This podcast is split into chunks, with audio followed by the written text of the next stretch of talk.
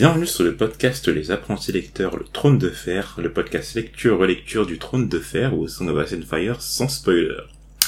Aujourd'hui, on se retrouve pour le chapitre je sais pas combien, avec Guillaume. Je sais pas non plus. Je crois que c'est le oublié. 5 ou le 6. Euh, je, je pense plutôt le 5. Peut-être le 6. J'en sais rien. Bref, on se retrouve sur le chapitre de John. Le premier chapitre de John d'ailleurs. C'est vrai. Euh, ok, donc euh, on est tout de suite parti. Euh, J'ai pas de choses à dire pour l'introduction, je crois que toi non plus. Bah, je vais me lancer dans le résumé de ce chapitre. Ok. Donc c'est un chapitre qui, alors, euh, qui se déroule le soir de l'arrivée de la famille royale à Winterfell, Mhm. lors, euh, lors d'un banquet en leur, en, leur honneur. Euh, Jon Snow, lui, n'étant qu'un bâtard, n'est pas convié à la table d'honneur et se retrouve seul parmi les écuyers à observer la salle. Euh, il sera rejoint plus tard par son oncle Benjen Stark euh, et euh, John euh, lui fait part de sa volonté de quitter Winterfell pour rejoindre la garde de nuit. Et euh, devant les réticences de son oncle et euh, d'autres choses, il se vexe et décide de quitter le banquet. C'est alors qu'il fera la rencontre de Tyrion Lannister, euh, le lutin de la famille Lannister, avec qui il, euh, Le il a lutin de plus... la famille Lannister. Ouais. Tu dis ça comme si genre ça fait... euh, Et justement, ce, ce, il, il se trouve qu'avec ce lutin, eh ben, il a plus de points communs euh, que ce qui, euh, que ce qu'il n'aurait pensé. Ok. Très bon résumé. Très très bon résumé. Là c'est le deuxième podcast qu'on enregistre euh, à côté parce que pendant le confinement forcément on les enregistre à distance mais du coup euh, euh, là je vois ton résumé en direct et je, dois je dois je veux dire que il est vraiment assez cool. C'est parti. Alors comme tu l'as dit le, chapitre il se déroule le soir hein, de l'arrivée de la famille royale à Winterfell. Alors c'est vrai que c'est un après tous les premiers chapitres qu'on a eu qui étaient, je, je trouve, assez introductifs, euh, quoique le, le, le précédent chapitre des Dards, il y avait quand même une, une certaine dose d'action, mais là on entre vraiment dans le gras de l'histoire, quoi. C'est-à-dire Ouais, que l'histoire vrai. commence vraiment. Euh, les premiers chapitres, c'était vraiment euh, je sentais que l'auteur il nous, il, il voulait, euh, comment dire, nous, nous fourrer d'informations, que ce soit les personnages, euh, les lieux, les dates, les âges, etc. Là, euh, bon, avec tous les précédents chapitres, on connaît à peu près tous les persos, donc on peut vraiment commencer à les faire interagir ensemble. Ouais, c'est quand même un chapitre qui est vraiment beaucoup plus léger que les précédents. Ouais, je suis d'accord. Je suis d'accord, je suis d'accord. Donc, euh, alors, cela étant dit, euh, on commence quand même le chapitre par, euh, euh, comment dire, un petit passage, euh, une petite description de tous les personnages à travers les yeux de John, quoi. Ouais, c'est vrai qu'à travers les yeux de John, ben, on passe en revue euh, un peu bah, tout, comment dire, euh, tout le, un espèce de défilé euh, de toute la famille royale euh, Mhm. qui passe devant lui, qui rejoint la table d'honneur à côté de, Ah, bah, aux côtés des Stark. Je sais pas si t'as vu, mais il y a, y quand même cinq, euh, cinq personnages de grandes maisons qui sont présents dans, dans, dans ce chapitre. Cinq des sept principales maisons. Bon, des huit, euh, si on en, si on en compte une, mais cinq des huit principales maisons. Tu, tu, tu vois lesquelles ou pas? Dans, dans ce chapitre, Ouais. bah, il y a des Stark, Ouais, il y a les stars, forcément. il y a les Lannister, Ouais. il y a des Baratheons, Ouais. Il y a, euh, il y a des Tully dans la salle, Ouais. euh, et il y a même des Greyjoy, il y a un Greyjoy, euh, Exact. Voilà. Cinq euh, des, huit- des huit principales maisons. C'est ça.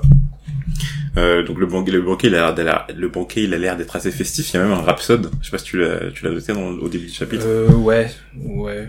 Je- je- J'avoue, j'ai pas fait beaucoup attention. J'imagine ils chantent, ils boivent des coups, quoi. Ouais, voilà. Donc, tu vois, ça c'est un truc qu'on n'organise pas. Euh, c'est ce genre d'événement et tout pour n'importe qui, quoi. Là, c'est tu sens vraiment qu'ils ils ont mis les. Ils ont mis le paquet. Bon, comment s'appelle l'expression quand tu mets les, les couverts dans le, tu sais, les plats dans le. tu sais, il y a une expression comme Les- ça. mais- Ah oui, les, les petits plats dans les grands. Ouais, voilà, exactement. Exactement. Euh, donc, avec le, les, à travers les yeux de John, pardon, on commence par la description de, de Cersei. Alors, tu, tu vois ce qu'il a dit ou pas sur elle? Oui, euh, qu'elle est, qu'elle est plein de pierreries. Elle est, euh, Mhm. elle a des émeraudes qui matchent avec les yeux, ses yeux verts. Euh, qu'elle a l'air. euh, euh, je crois qu'elle a l'air assez hautaine parce qu'elle euh, elle ignore un peu son entourage et le. C'est ça, ouais. Et il dit même à un moment que, en gros, elle, elle a un sourire sur son visage pour le, sur le, pour lequel il ne faut pas se fier, Ouais. entre guillemets. Et euh, c'est vrai que, pour l'instant, on n'a pas, euh, les, les, tout, enfin, les, les premières impressions qu'on a de Cersei, c'est à travers ses yeux de John et aussi à travers les, les yeux des Dards, euh, pour lesquels, justement, elle n'avait pas voulu que son mari, en arrivant, aille rejoindre directement la crypte, euh, et plutôt qu'ils aillent, euh, entre guillemets, se poser euh, dans, dans leurs appartements. Mhm. Donc pour l'instant, on n'a pas plus d'informations par rapport à, à elle que ça, par rapport à la reine. Ensuite, il y a une description qui est assez peu ravissante de Robert. Ouais, euh, bah un russe très méché. Mhm. Donc euh, et justement, il est surpris, euh, il est surpris de de le de de sa- enfin de ce qu'il voit parce que lui, on l'a vendu comme euh, le je cite le héros du trident, le prince des guerriers, le géant des princes. Mhm. Euh, donc euh, du coup, il, il, comprend pas trop euh, Ouais. il comprend pas trop ce qu'il a en face de lui quoi. C'est ça que c'est assez surprenant parce que forcément sur le roi, c'est c'est le roi, donc c'est la présence royale, c'est vraiment celui qui incarne euh, celui qui est le plus proche de des dieux parce que bon il y, a- il y a plusieurs religions mais euh, il y a des, des sept euh, sur sur le royaume et euh, on l'a vendu comme étant celui qui a tué Raegar sur le trident, euh, celui Ouais. qui euh, enfin voilà quoi, c'est le Ouais, roi. un guerrier invincible. Exactement. Et donc là, ce qu'il a devant lui, c'est euh, un homme obèse qui a avec de la barbe qui fait que voir. C'est sûr que Ouais. c'est pas. Enfin, il- je comprends qu'il soit déçu, quoi. Il y a de quoi être déçu. Il y a de Mm. quoi être déçu. Euh, après, on a un, un petit passage sur les, les, les autres membres de la famille Stark. Ouais, on a le petit Rickon, on a... T'as son âge? Il a trois piges. Ouais, trois ans, donc très très jeune. Alors dans, dans la série, je sais pas si tu te rappelles, mais il a, il- tous les âges de toute façon des personnages, ils les ont grandis dans la série. Ouais. Donc Rickon, euh, dans la série, tu, tu penses qu'au dès tout début, il est 5-6 ans plus que 3 ans. Ouais, ouais, 5-6 ans. 3 Ouais, ans, c'est vraiment 5-6 très ans. jeune. Euh, quoique, quoique, Rickon au début de la série, Ouais, franchement, il est pas peut-être trois, que, pas euh, 3 ans. Clairement pas 3 ans en tout cas. Euh, alors on a la première vision de Rickon, Daria aussi, je crois qu'on l'avait pas vu dans le chapitre des Dardes. Mais on a on a un passage sur Arya qui escorte euh, le, le le le cadet euh, de la maison Lannister, Tommen. Mhm. Ouais. On a un petit passage aussi sur la princesse Myrcilla. Ouais, qui a l'air, euh, lui, il, a il la trouve un peu l'air c'est ça. C'est comme ça qu'il euh, qu'il la voit. Exactement. Donc la princesse Myrcilla qui, qui escorte Rob, euh, l'aîné des Stark, et euh, bien sûr euh, les deux derniers, euh, Sansa, euh, la première fille de Darn. Ouais, qui est, euh, qui, bah, qui, qui, qui est radieuse, comme Mhm. ça qu'elle est décrite. Mhm. radieuse, euh, tout d'une d'une d'une future lady Ouais, exact. Et qui escorte. Qui escorte euh, bah Tommen euh, au même titre. Attends. Sansa. Et le- ah oui, Sansa et euh, non, il escorte Geoffrey. Geoffrey. Donc Geoffrey Baratheon, enfin Geoffrey Baratheon, euh, l'héritier du trône. Euh, alors Geoffrey Baratheon, il est, c'est c'est lui, c'est c'est de lui qu'on a la plus grosse description par John parce qu'il est dit que il est plus grand euh, que ses euh, confrères du du Nord, ce qui le désole un peu. Pour euh, malgré ses 12 ans. Ouais, exact. Donc euh, est blond lui aussi. Euh, il a les caractéristiques, enfin il a les caractéristiques de sa mère, donc les yeux verts. Et d'ailleurs c'est assez drôle parce que quand on remarque et tout, on voit que c'est vraiment quelque chose. euh, les, caractéristiques physiques, en tout cas dans, ce bouquin et tout, elles se transmettent. euh, tu sais par exemple quand t'as le premier chapitre de Bran, lorsqu'on parlait de John et tout, on disait que oui. Euh, pardon, quand on parlait de Rob, on disait que oui, euh, Rob il a les caractéristiques des Tully. Oui, il a les cheveux auburn, Voilà. tandis que John euh, Ouais, lui il avait les cheveux noirs il des Stark. les cheveux très noirs des Stark. Exact. Bah d'ailleurs c'est d'ailleurs confirmé tout à l'heure en plus Oui, par. euh, c'est ce que dit Tyrion, c'est qu'il a beaucoup plus hérité des traits caractéristiques du Nord que ses demi-frères. Ouais, exact. Exact, exact. D'ailleurs, c'est c'est ce qu'il a. C'est oui, c'est ce qui. Ça a même l'air de le rasier en fait. Mm. Euh, et donc voilà. euh, Donc on une vision assez, euh, même aussi euh, royale entre guillemets de Geoffrey, de l'héritier du trône, mais celui pour qui euh, John a le plus d'admiration, euh, c'est Jamie Lannister. Jamie Lannister, ouais, euh, il le décrit euh, donc comme, enfin, c'est le jumeau de Cersei, donc au niveau des caractéristiques physiques, c'est Cersei en homme, Mhm. clairement Cersei en homme, mais euh, il est admiratif devant, euh, enfin, l'élégance qu'il a, et il se dit voilà à quoi devrait ressembler un roi. Mhm, c'est ça. Donc euh, Jamie, pareil, euh, une apparence royale. Euh, même caractéristique que sa sœur, donc euh, les yeux verts ou, ou, ou de, de, de Geoffrey. Et tout ça, ça contraste avec le, le surnom qu'on lui donne, que on lui donne, le, le régicide. Le régicide. Donc, euh, alors ça, ça, on a eu un, un doute avec euh, Guillaume euh, de savoir si, euh, est-ce qu'on s'est déjà dit dans le chapitre précédent que Jamie c'est celui qui a euh, tué, euh, putain comment il s'appelle encore, Aerys Targaryen. Mais en tout cas, c'est dit dans les dans les appendices en tout cas. Oui, enfin, ils, ils- en tout cas, c'est c'est une information qu'il essaye de vraiment euh, faire comprendre assez vite que voilà que Jamie Lannister est celui qui a tué Aerys. Donc, euh, à la suite de, de tout ce début de chapitre, Euh... D'ailleurs, c'est assez, c'est assez drôle parce que du coup, dans, dans, dans ce chapitre, on voit qu'il peut assez tôt, en fait. Parce que John, il a 14 ans et tout, il est déjà là en train de se saouler, donc il n'y a pas tellement euh, le même rapport à l'alcool, je pense, que dans, dans d'autres mondes que dans leur, mais en même temps, c'est un monde médiéval, donc euh, Bon, tu sais, forcément, à, il devait jeune. À 14 ans, euh, Ouais, non, tu te mets des races, mais est-ce que tu mets met des des races et tout dans, euh, dans un, dans un dîner familial Enfin, après, Bah, il, il il le- est un bâtard, quoi. Ouais, mais il le dit que normalement, euh, les enfants de Ned euh, Mm. n'ont droit qu'à une coupe, pas plus. Hmm.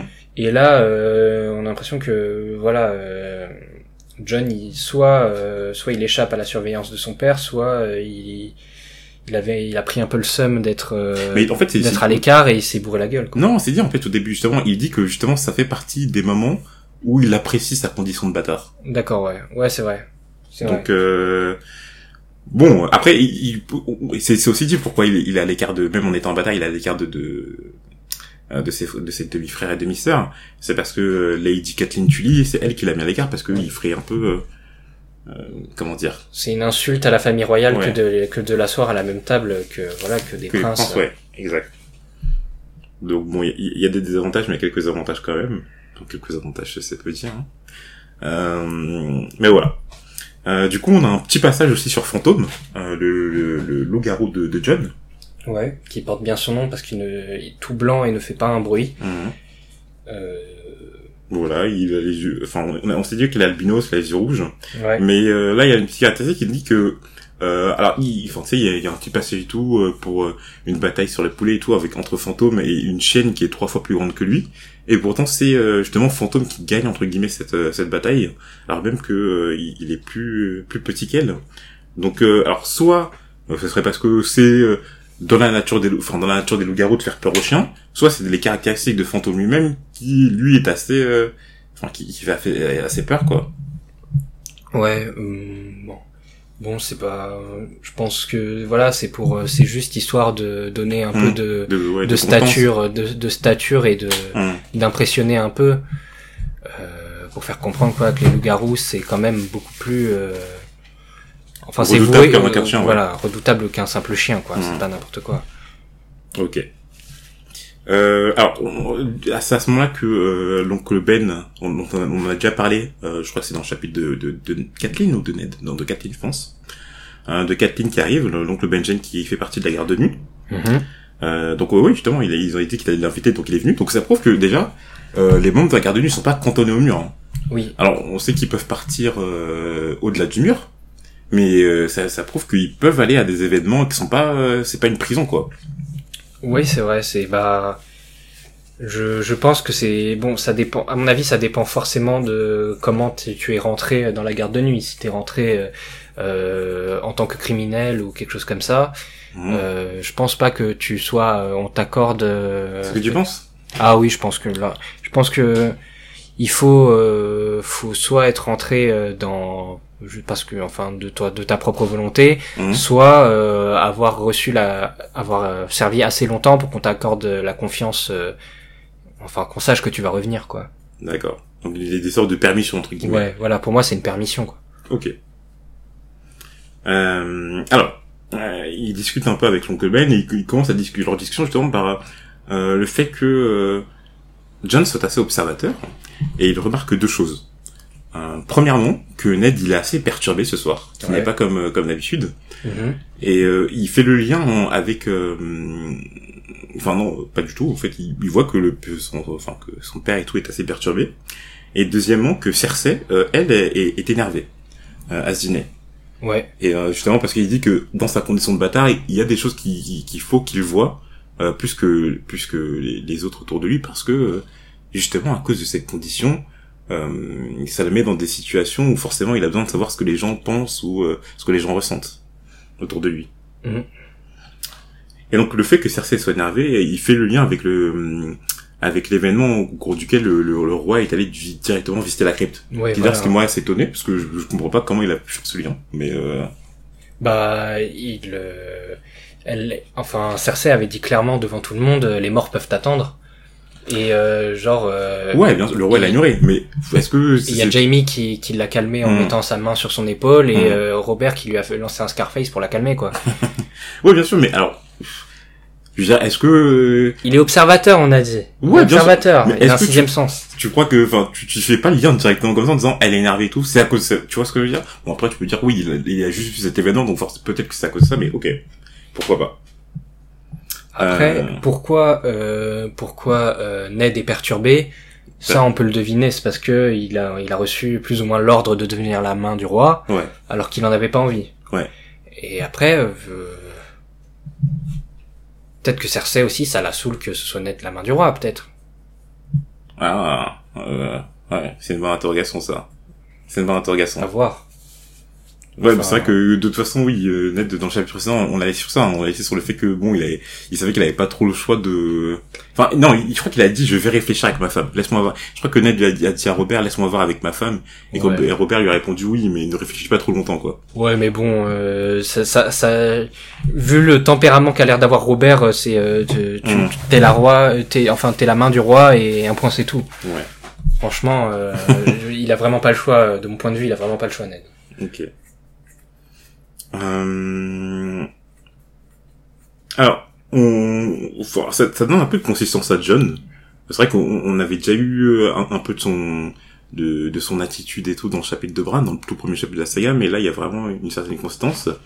Donc on voit que, que justement sa condition à Winterfell ne le satisfait pas du tout Non.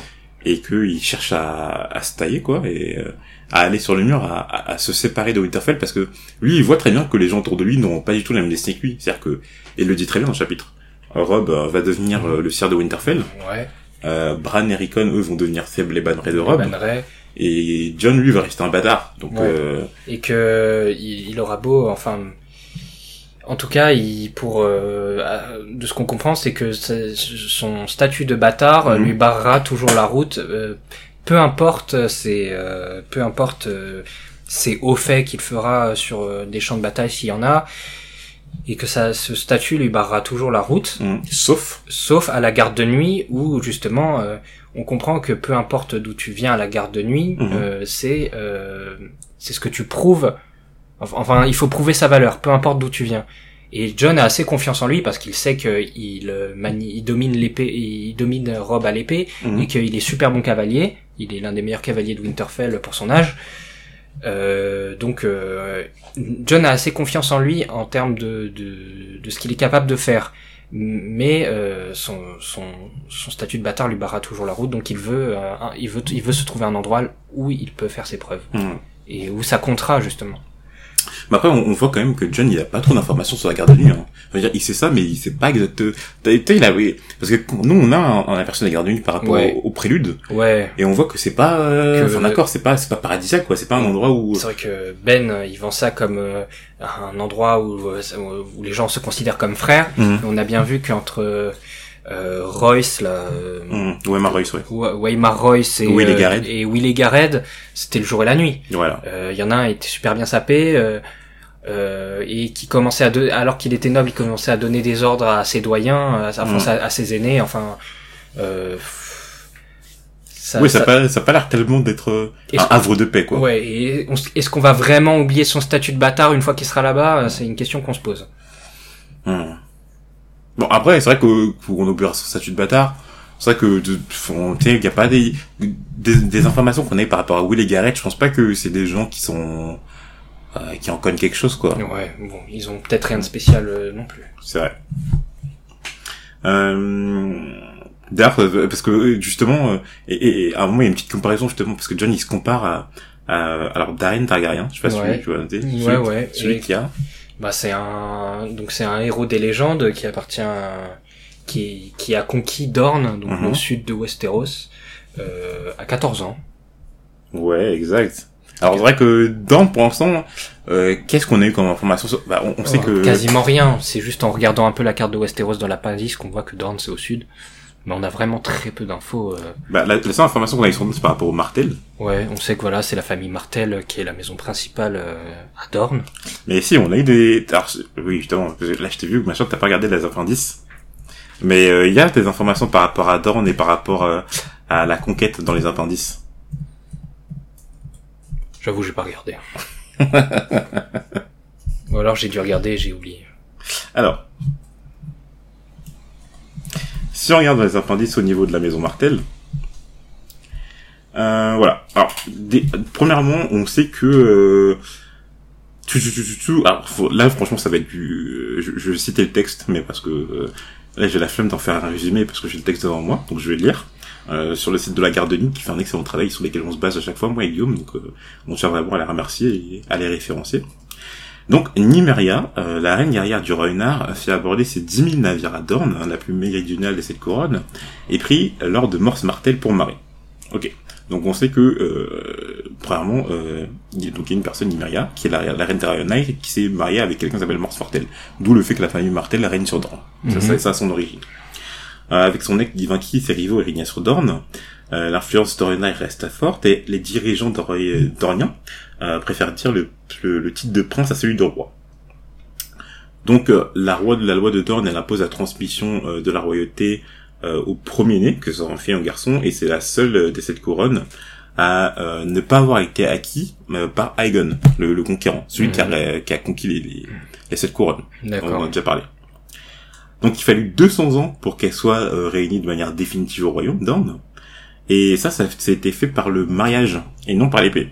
C'est-à-dire que Dorne n'a pas été conquis par voie guerrière, euh, justement comme ça a été dit là par avec des, des, des reines Targaryen, mais été conquis par le mariage. Et ça, c'est le roi pacifique euh, Daeron II euh, qui a épousé la princesse la princesse dornienne Maria. Euh, voilà, a en donnant sa propre sœur en, en épouse au prince Réunion de Dorne à cette époque-là. Donc en fait, t'as- t'as- t'as- en gros, lui, il a marié, il, il s'est marié avec la princesse Maria euh, de Dorne Mhm. et il a donné sa sœur pour épouser le prince qui régnait à ce moment-là sur Dorne. D'accord. Voilà. Donc, euh, même ce qu'il nous dit là, le, le truc et tout de, de, de Daniel Targaryen, en fait, c'est c'est du vin. On voit que en fait, ça, ça, ça s'est passé avant euh, la, Ouais. la vraie réunification de Dorne, puisque Ouais. ce Il qu'il a- a fait tout, en fait, c'est qu'il a conquis la capitale avec 10 000 hommes. Mais il a pas réussi à la tenir. euh, Ouais, même avec 50, il a perdu 50 000 hommes en essayant de la tenir, en fait. Et ça a Ouais. même pas marché. Mhm. Et il est mort euh, 4 ans plus tard, à 18 ans. Ouais.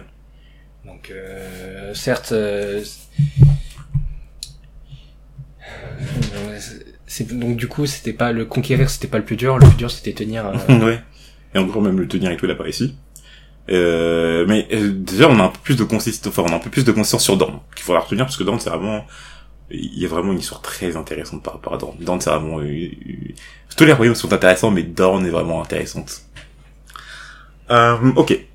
Donc après la discussion entre John et, et Ben, Benjen, euh, qui se vivent, je sais plus comment elle se finit, enfin, en tout cas, bon, il y a pas tellement de confirmation sur En fait, il se vexe parce que euh, euh, Ah oui, oui. Ben Benjen lui dit euh, mais euh, t'es puceau et euh, tu connais même pas les meufs et euh, tu veux déjà te priver de ce plaisir-là Ouais. alors que tu sais même pas de quoi tu te prives. Alors, en fait, je, pense pas, je pense pas que c'est par rapport à, à la, aux filles, entre guillemets, c'est par rapport à la notion de famille aussi, plutôt, puisque... Oui, bah c'est juste que le Ben Benjen lui dit euh, Hmm. euh, reviens avec quelques bâtards et tu me diras si t'as toujours envie de- d'être à la garde de nuit. Et on voit que c'est là où ce John se met à pleurer et euh, à dire je n'aurai jamais de bâtard. Hmm. Et je pense que il euh, il souffre tellement euh, lui en tant que bâtard qu'il ne veut pas euh, mettre au monde des bâtards qui qui qui naissent avec la, la même souffrance que lui. Ouais. C'est ça. Il veut il trouve que c'est c'est pas c'est pas une vie euh, c'est pas une vie d'être d'être un bâtard et que il est prêt à se enfin euh, il y avait pas la contraception à l'époque donc à l'Eken c'était un risque de de- Ouais. d'engendrer un, un bâtard si- Ouais, c'est ça. Donc il se vexe et il quitte le banquet Ouais. Et c'est à ce moment-là que, euh, au dehors, euh, sur les repas, il croise Tyrion Lannister. Tyrion Lannister ouais donc un Alors, on commence d'abord par une description physique de Tyrion Lannister, parce que c'est ce qui, c'est ce qui marque d'abord à la, à la première vision de ce personnage. Donc, alors Tyrion Lannister, c'est un. Ouais. le nabo, euh, tu l'as dit toi-même et tout dans le résumé. Le lutin. Le lutin même, il est surnommé. Euh, trois caractéristiques majeures qui montrent qu'il est vraiment euh, disproportionné. C'est euh, son énorme face, son énorme crâne plutôt, ouais euh, il me semble qu'il a les yeux verrons aussi les yeux verrons, exactement. Donc euh, deux yeux, euh, des yeux de, de couleurs différentes. Euh, Qu'est-ce qu'il a d'autre? Bon, il est petit, quoi. Il est, enfin, il, Ouais, c'est ça. il est vraiment chum. Il est vraiment moche. Et euh, mais c'est chaud parce que ouais euh, donc euh, non euh, crainte disproportionnée et je verrai ça que ça c'est des caractéristiques pas très attrayantes hein. mais euh, ma- malgré tout ça et tout avec cette conversation on voit que il a beaucoup plus de consistance que qu'être juste un quoi c'est vrai que Tyrion pour moi c'est le personnage qui qui me marque le plus dans ce chapitre euh, je trouve que Il, a une il a une répartie incroyable. ouais Il a exact Une répartie incroyable. il a une rapidité d'esprit, comme tu dis, une répartie, une certaine intelligence. Enfin, en tout cas, pour l'instant, de ce qu'on voit de lui et tout, c'est vraiment le personnage et tout qui a le plus de, je sais pas, qui a vraiment plus, le plus d'esprit en fait. Mhm. Là, il a une présence quand il parle. Et donc, euh, bon, je sais plus à pourquoi. Si il dit qu'il est pas au banquet parce que justement, il, bon, il s'est trop saoulé, etc. Mais je sens que c'est des excuses. Ouais. Euh, soit qu'il en a pas tellement envie, soit qu'il est pas, il, Il, est se pas sent pas à sa place. Il Ouais. se sent pas à sa place. C'est probablement ça. Hein. Hum, Et c'est ce qu'il rapporte. C'est c'est une des premières choses qui le rapproche de John, c'est qu'il ne se sent pas à sa place dans les banquets. hum. Ouais. C'est une des premières choses qui le rapproche de John. C'est vrai qu'ils ont, ils ont beaucoup de caractéristiques communes avec John, mais c'est toi qui l'as dit hein, dans ton résumé. Et euh, tout ça s'est confirmé par la phrase de Tyrion que... Euh, et enfin, John comprend pas pourquoi il dit euh, oui, mais euh, même si vous êtes un, un an, euh, enfin vous êtes un- vous êtes né Lannister. Ouais. Et euh, alors là, on, on voit qu'il y a un conflit entre Tyrion et son père, Mhm. euh, parce que justement, euh, alors, on a l'information que la mère de Tyrion est morte en couche, Ouais. et donc euh, que ça crée une certaine tension peut-être. Bah, ça entre- doit pas aider, hein. Ça Ouais. doit pas aider. Je, cas, peux- pas- je peux comprendre pourquoi, euh, pourquoi. Enfin, il y a ça a beau être ton fils, tu peux avoir, euh, tu peux, tu peux avoir euh, une rancune en, Ouais. une rancœur envers euh, En tout cas, c'est ce l'enfant qui a tué ta femme. C'est ce qu'on comprend. On voit que le, le- enfin, d'après ce que, d'après ce qu'on comprend et tout, le père de Tyrion a une certaine rancune, comme tu dis, envers lui. Ouais. Et puis bon, euh, évidemment pour euh, pour euh, une des fa- pour la fa- une des familles les plus prestigieuses, Mm. etc. Se retrouver avec euh, avec un, un enfant qui est monstrueux comme ça, c'est un déshonneur euh, sans nom. C'est ça. C'est- un sujet de moquerie probablement euh, euh, devant les autres familles. euh, Hmm. donc euh, oui, et il le enfin il dit lui-même que tout nain euh, est un bâtard aux yeux de son père. Hmm. Donc, euh, ouais. Que plein de caractéristiques communes, mais pourtant, c'est, ce que la, la dernière phrase du chapitre, c'est celle qui est peut-être la plus intéressante, c'est quand il dit que euh, lorsque Tyrion s'en alla, euh, l'ombre euh, que, que projetait son corps euh, lui donnait une véritable présence royale. Et donc tu sens que en fait Tyrion, malgré le- son état nain, il est plus important qu'il en a l'air. C'est-à-dire Ouais. qu'il dégage quelque chose que euh, même euh, euh, si son corps ne le reflète pas, son esprit, son Ouais. intelligence et et je sais pas quoi d'autre ajouter. Et euh, tout aux- enfin n'a rien à envier, son esprit en tout cas Mm. n'a rien à envier à ceux des Hmm. de ses de ses frères, euh, De ses congénères, ouais. de ses congénères. Ok. Et c'est sur ça qu'on termine ce chapitre. Donc Ouais. on, qu'on a dit, il était assez, euh, il était assez léger, mais euh, c'est c'est c'est les chapitres et tout, bon, euh, qui servent à plus qu'introduire, ça sert vraiment à étoffer le caractère, les Ouais. caractéristiques des différents personnages. Ouais ouais, ça ça leur donne plus de beaucoup plus de profondeur à ces personnages. Voilà, voilà. Donc euh, on en a terminé pour aujourd'hui. C'est vrai que c'était, je, je pense, que c'est notre critique la plus courte. Ouais. bon, ça fait agréable et tout. C'est agréable et tout de pas avoir des trucs et tout. Mais euh, bon, ça alternera avec les chapitres qui sont plus longs. Mais euh, en tout cas, je préfère. je sais plus. Franchement, j'ai fait la tout, mais je sais plus. Je sais pas du tout comment ça se passera s'il y aura des chapitres où on aura plus de temps de discussion ou si ça sera tout le temps comme ça. Mais je pense que ce chapitre était vraiment léger même par rapport aux autres. Mhm. Voilà. Donc on se retrouve la semaine prochaine pour le chapitre 2 De Kathleen. de Kathleen. À la prochaine.